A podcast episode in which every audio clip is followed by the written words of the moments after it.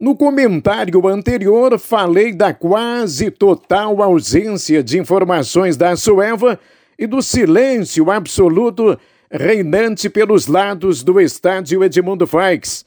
Era o período que antecedia as comemorações de final de ano.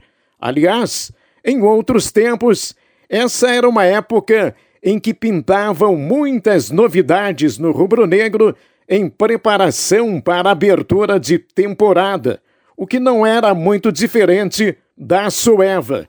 O panorama em pouco mudou e, por isso, em fase de escassez de novidades, estamos saudando o fato de a Sueva ter eleição para a presidência agendada para o final do mês e o Guarani, rompendo seu silêncio, uma entrevista coletiva na quinta-feira, às 19 horas, convocada pelo seu presidente Lúcio Rabuski.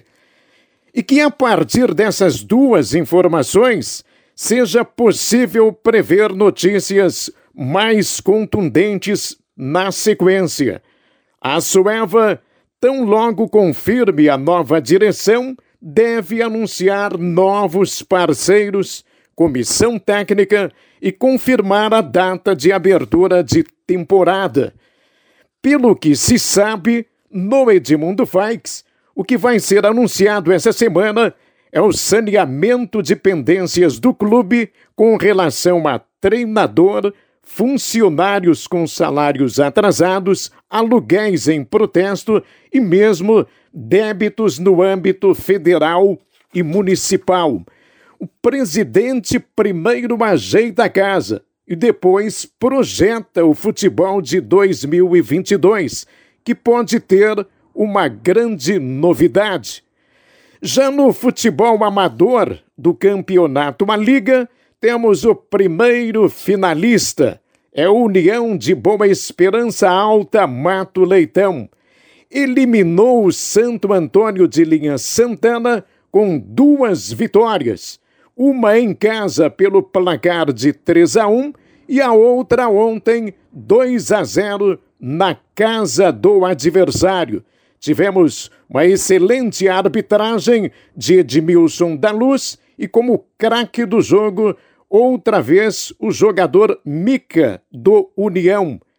Um finalista que se credencia para a grande final, mostrando ser um time forte defensivamente com um entrosado meio-campo e um ataque definidor.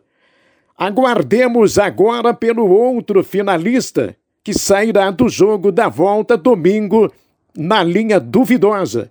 O Deodoro tem a vantagem de ter vencido ontem pelo placar de 3 a 0, jogando em seus domínios, mas terá que confirmar a vaga na casa do adversário, que por sua vez joga tudo em busca dessa vaga.